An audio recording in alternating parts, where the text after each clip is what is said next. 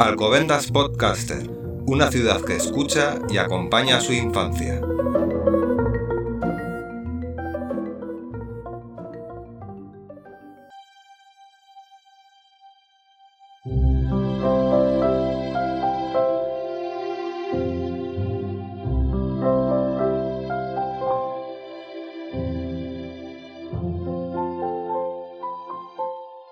Os damos la bienvenida a un nuevo episodio de los podcasts del psicopedagógico, también conocidos como los podcasts del psico. En esta ocasión nos hemos reunido parte del equipo de psicólogas. Hoy me acompañan Cristina Lucía, Nuria Soto y yo que soy Mónica Esteban. Y nos gustaría compartir algunas reflexiones que surgen a partir de algunas consultas de familias sobre cómo pueden estar viviendo los niños, niñas y adolescentes la información y noticias que nos están llegando sobre la situación en Ucrania.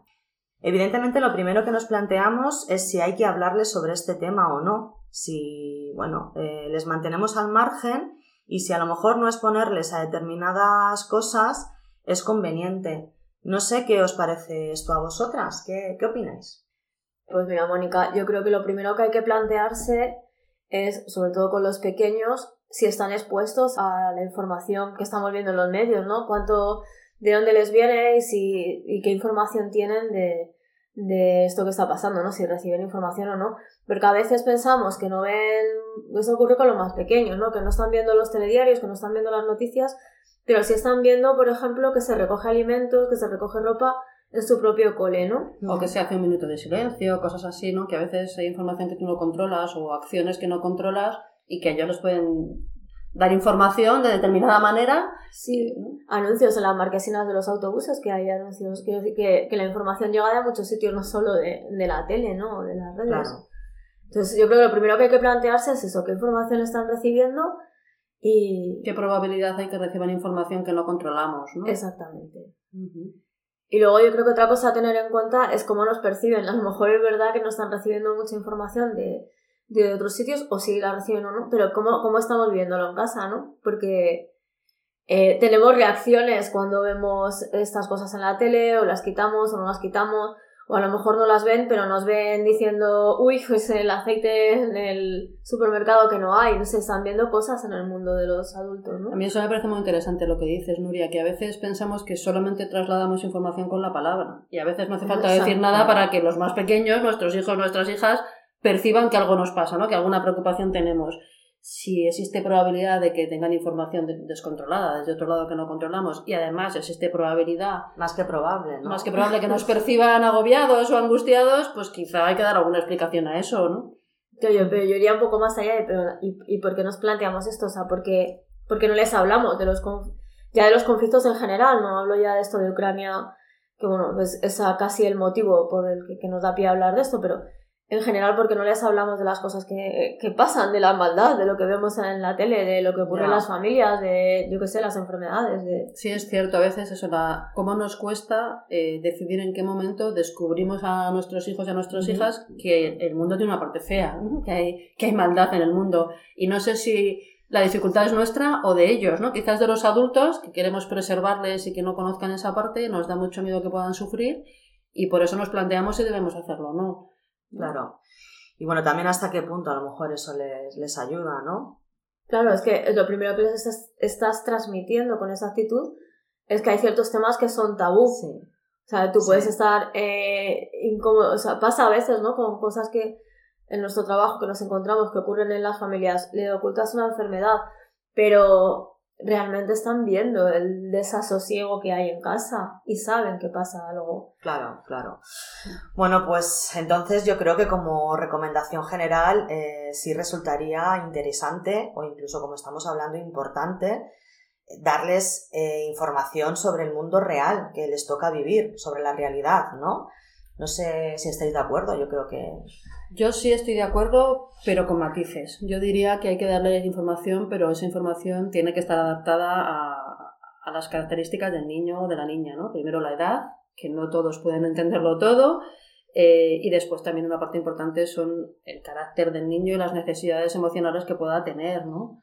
No, no sé, no es lo mismo un niño que pueda necesitar a lo mejor pasar a la acción y sentir que hace algo por ayudar a los demás, que a lo mejor les puedes dar ahí la oportunidad de participar en todos los movimientos solidarios que estamos viendo, de recogida de alimentos, ropa y demás, a un niño que lo que necesita es expresarse simplemente y llorar, o a otro que lo que le está angustiando a lo mejor es que él se está divirtiendo y tiene que de alguna manera saber que no pasa nada porque él disfrute y viva la vida que le ha tocado vivir mientras otros están sufriendo, ¿no? O sea que yo creo que sí, parece conveniente darles información porque la van a recibir de otra manera, sino con mucha probabilidad, pero adaptándonos a, los matices de cada uno.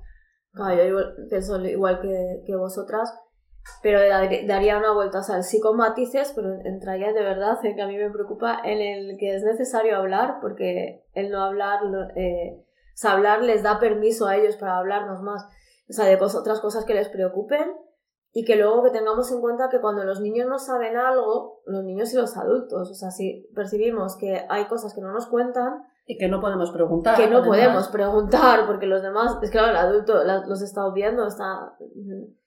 Eh, lo vas a rellenar con tu imaginación y el cerebro en eso es muy protector.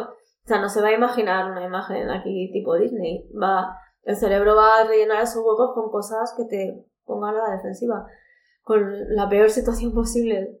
Siempre te va a poner a rellenar los vacíos con cosas peores tal vez que de las que les estamos ocultando. Sí, además eso, que el hecho de que no pregunten directamente, que a veces parece que los padres, las madres, esperamos a que ellos nos, pregunten para dar información y a veces que no pregunten no quiere decir que no se estén haciendo preguntas a sí mismos, que no formulan porque no sienten que tengan permiso para formularlas y como dice Nuria, las rellenan, ¿no? Las rellenan de lo que tienen o de lo que se imaginan, que a veces es mucho peor que la propia realidad al final acaban dando un sentido, ¿no? Tienen esa, como todo, como todos, ¿no? Tienen esa, esa necesidad, al igual que nosotros y nosotras, de darles un sentido a. El pool de hay que montarlo, ¿no? O sea, no te vas a quedar con él ahí. Claro. Bueno, pues entonces estamos de acuerdo en que hablar con ellos y con ellas les aporta, es positivo. Y también eh, hacia dónde podemos mirar o a qué debemos atender cuando hablamos con ellos, ¿no? Esos matices de los que estábamos hablando. Sí. Ahora la pregunta eh, que se me plantea sería cómo, el cómo, cómo podríamos hablar con ellos.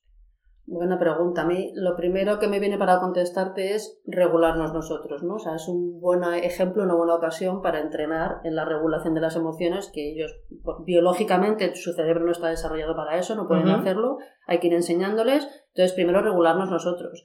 O sea, si yo estoy preocupada, angustiada, el mensaje que tengo que trasladar es coherente con esto, ¿no? Entonces, entender mi propia emoción antes de hablar con ellos. Yo creo que quizá eso sería la primera tarea que tenemos que hacer como adultos, ¿no? Entender cómo estamos para poder hablar con ellos con un mensaje coherente a nuestro sentir, ¿no? Exacto, porque decirles que no pasa nada, que, que, eso pasa lejos, que no pasa nada, que no nos afecta, que tal. Pero luego, eh, pues eso, comentar con la vecina, hablar de los problemas económicos que tal, a dónde va a ir, o sea, eso pues dices, no, no me están contando la verdad, ¿no? Yo creo que también es una, lo primero, o sea, lo segundo que habría que hacer, ¿no? Sería eh, averiguar qué saben ellos, ¿no? O sea, en vez de ir a lo mejor esa forma de adaptarnos a la edad que tienen, a su nivel de conocimientos, a su nivel de comprensión, pues se hace primero eh, preguntando, oye, ¿tú has oído hablar de esto? ¿Qué, sabes? ¿Dónde lo has oído? O Tantear un poco en qué nivel están, ¿no? Porque a veces pensamos que saben unas cosas y, o damos por hecho que saben cosas y no las saben, o al revés, ¿no? Sí, yo creo que tantear un poco lo que saben está... y también lo que necesitan saber. ¿Y qué opinan, no? O sea, antes de ir tú con tu artillería de diálogo, exacto, o sea, preguntarle, vale, ¿y qué opinas de esto? O sea, que lo habláis en el cole, no sé, preguntarles a ellos, que nos dan su opinión, lo que saben, lo que... ¿No? Eso sería... Sí, pues eso, tener en cuenta la edad, nuestra propia regulación y lo que creo que hemos comentado antes también, que es las necesidades emocionales del niño o la niña, ¿no? Que, ¿Qué necesita cada niño? Que cada niño es distinto, ¿no? Entonces, bueno, pues... Pero cada niño es, cada niño es distinto y cada familia es distinta. Entonces, a mí me parece una ocasión perfecta para transmitir los valores familiares que, que tenemos cada uno, ¿no? Lo que vayamos a contar, apoyarnos en, en qué queremos transmitir, ¿no? Aquí, como decía Nuria al principio, estamos hablando con la excusa de lo que está pasando en Ucrania, de la parte fea de esa realidad que nos toca vivir a todos, pero lo podemos trasladar a conflictos mucho más cotidianos. Puede ser una oportunidad. claro, entonces apoyarte en qué le quiero trasladar con esto, ¿no? O sea, qué valores le quiero enseñar, qué, eh, qué modelo a la hora de resolver conflictos le quiero enseñar y ya eso pues aprovechar también para hablar que bueno que las personas a veces tenemos conflictos con otras personas y cómo se puede resolver, ¿no? Si no estoy de acuerdo con un compañero porque me ha quitado, bueno, no sé, una compañera porque me ha quitado el estuche, por ejemplo, pues que puedo recurrir a la violencia o, o poder recurrir al diálogo, a la negociación, a intentar entender a la otra parte. Bueno, pues aprovechar esta ocasión para esas cosas, ¿no? Exacto, desmontar un poquito el, el modelo este de dominancia-sumisión que parece que sale solo en el conflicto, ¿no? También una ocasión o sea, de, de explicarles que no todo el mundo es ni, ni bueno ni malo, o sea, que, que las cosas no son dos polos, ¿no? Que hay infinidad de grises, sea, que da oportunidad de hablar de muchas, de muchas cosas, ¿no? Y ahí cada familia pondrá el foco en una cosa diferente, ¿no? En función de tu cultura, de, tu de tus costumbres, de tus Sí, valores. O sea, sí. que es una buena ocasión, pues lo que decíamos, para regularnos, para averiguar qué saben y para trasladar todas estas cosas y enseñarles al final a, a resolver conflictos. ¿no? Claro, sí. Bueno, pues yo creo que, por ir terminando un poquito, mm, no sé qué ventajas eh, podemos encontrar de hablar con ellos frente a no hablar con ellos, ¿no? De darles, de proporcionarles esa información a no proporcionársela. Más o menos yo creo que lo hemos ido diciendo, pero por recoger Sí, todo un poco, yo creo que son varias las ventajas, ¿no? La primera y fundamental es que les das permiso para poder preguntar sobre sus inquietudes, sobre cosas por las que quieran preguntar, que sientan que lo pueden preguntar. Se les enseña a, a regular, les enseñamos a regular emociones, ¿no? a reconocerlas, a, reconocerlas, expresarlas. exacto, Claro. pasa por reconocerlas, por expresarlas, por saber qué haces luego con, con eso que sientes, ¿no? Eh, de como adultos les, les enseñamos con el ejemplo, ¿no? También lo que decíamos hace un momento, ¿no? Trabajar valores, modelos de resolver Sí. problemas, mm, pues eso, más dialogantes y más de negociación y no tanto de que una parte tiene que ganar y la otra tiene que perder, ¿no? Y, y quizá también una parte importante que no hemos hablado es el tema de cómo manejar la incertidumbre, ¿no? Que al final tenemos que Está- aprender a convivir con esa sí. incertidumbre, que no tenemos certezas de todo absolutamente, ¿no? Yo creo que eso es lo que más miedo, ¿no? o, sea, bueno, o a lo mejor a mí como madre, ¿no? Pero a, lo- a las madres y a los padres, esa peli, ¿qué les, qué les digo cuando no sé qué decirles, ¿no? Porque no Cuando lo no sé, tengo la no tengo la respuesta, ¿no? respuesta. Pues bueno, pues a veces tendrás que decir, pues vamos a buscarla juntos, porque a lo mejor, oye, vamos a informarnos, ¿sabes? Y otras veces es que no la tendrás. O sea, Claro, no- efectivamente, te No pueden hay- surgir preguntas que uno no sabe responder y, y reconocer que no sabes y que ya habrá que esperar y Claro. ver qué pasa. También es entrenarles en eso, ¿no? Que, que Sí, todos vamos, sí. y todas vamos a necesitar manejar un grado de incertidumbre en nuestra vida. Claro, el aceptar, ¿no? Esa, esas cosas, ¿no? Que a lo mejor no podemos hacer nada con ellas, simplemente se aceptan porque son así y, y ya está. Eso es. Bueno, pues un poco resumiendo todo esto, eh, me quedo con varias ideas que, que habéis estado comentando me han parecido súper interesantes. Y es que el dotarles de información que sea realista y un poco adaptada a sus características, a sus, a sus necesidades, pues les va a preparar para entender mejor el mundo que, que les rodea y que nos rodea, este mundo un poco de, de incertidumbre, ¿no? Que, que nos toca vivir. Y bueno, que el proporcionarle precisamente esas herramientas eh, para entender los conflictos, para gestionarlos, para esas alternativas, ¿no? Que estáis un poco hablando de, de cómo podemos, de qué alternativas podemos tener a la hora de, de gestionar los conflictos que se les puedan plantear, pues bueno, yo creo que es un gran regalo que les podemos dar a, a, nuestros hija, a nuestras hijas y a nuestros hijos, ¿no? Para, para que se puedan manejar mejor en, en este mundo. Totalmente Es- de acuerdo, eso es. Yo creo que que conozcan la realidad adaptada a sus necesidades les ayuda a enfrentarse mejor a esa realidad. No Eso conocerla no cambia la realidad, les deja desarmados o desarmadas Eso frente es. a ella. Eso es. Bueno, pues nada, eh, muchísimas gracias por todo lo que, lo que habéis compartido, eh, tanto Cristina como, como Nuria.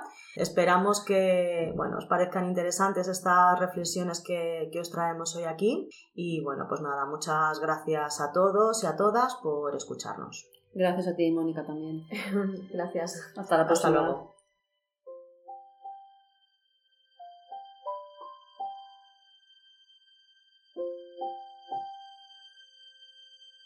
Agradecemos la implicación al personal municipal y en especial a Marcos Cruz Llorens, compositor y profesor en la Escuela de Música Municipal, por ceder sus creaciones musicales al proyecto.